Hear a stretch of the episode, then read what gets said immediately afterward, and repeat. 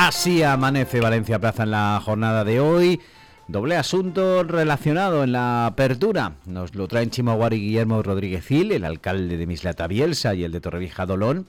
Alcaldes con doble sueldo, que gana más de 100.000 euros, cobran el 100% del sueldo de la Diputación y más de 30.000 euros por dietas en sus ayuntamientos. No son los únicos casos.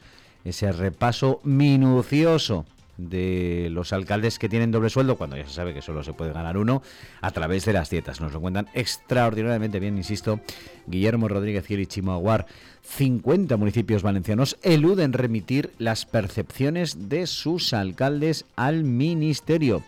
La estadística del Ministerio de Hacienda sobre las retribuciones salariales de alcaldes y concejales nunca termina de completarse del todo cada año junto a los listados que recogen las percepciones de los miembros de las corporaciones locales, el departamento que dirige la ministra María Jesús Montero publica una relación de municipios que no han remitido sus datos, pese a estar obligados a informar de ello.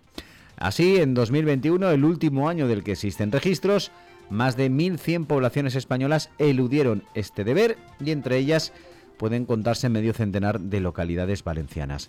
Una cifra que revela la ausencia de los datos del pasado ejercicio para más de un 9% de los municipios, aunque quizás los casos más llamativos sean los de aquellas localidades que superan los 20.000 habitantes y que por lo tanto tienen una capacidad administrativa mayor.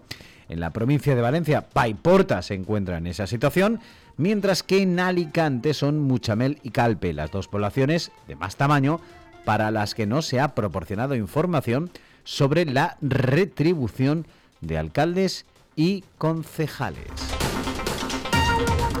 Estefanía Pastor nos cuenta que Plug Play lanzará fondos desde Valencia para invertir en startups europeas. Bueno, en Estados Unidos ya han puesto varias en marcha. Plug Play es la plataforma de innovación para corporates y con programas de aceleración de startups que gestionará desde su sede aquí en Valencia la puesta en marcha de esos fondos.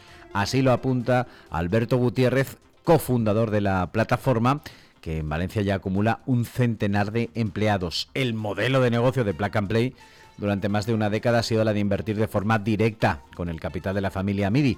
En los últimos 15 años ha invertido en 1.800 startups y hay 39 unicornios.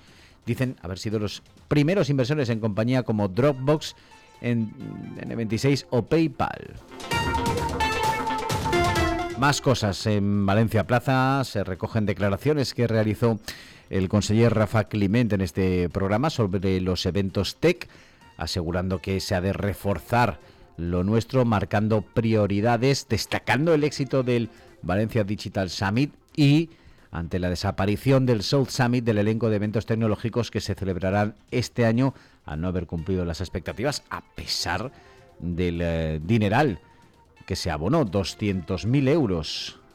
100.000 fueron desembolsados por la Generalitat, 50.000 de la Consejería de Economía y de 50.000 de Innovación, a los que se sumaron otros 100.000 del Ayuntamiento de Valencia, 50.000 de la Concejalía de Emprendimiento y de Innovación. Ese evento, un evento que en realidad es un evento satélite eh, de la Health and organizada por la compañía liderada por María Benjumea. Se acabaron los eventos satélites, hay que apoyar, decía el conseller, los valencianos. Rosana Crespo nos cuenta hoy también en Valencia Plaza que Gabriela Bravo apoya al gobierno en los cambios para facilitar la promoción interna de los funcionarios. La consellera apoya esos cambios pactados entre el Ministerio de Hacienda y Función Pública y los sindicatos Comisiones UGT y CESIF para flexibilizar las pruebas de promoción interna en la Administración. El acuerdo alcanzado entre el Gobierno y los sindicatos revisa y actualiza los criterios en los procesos de promoción interna a los que se presentan los empleados públicos para mejorar su carrera profesional e implica que los exámenes sean tipo test. Se acumularán los ejercicios en una única prueba y habrá menos temario.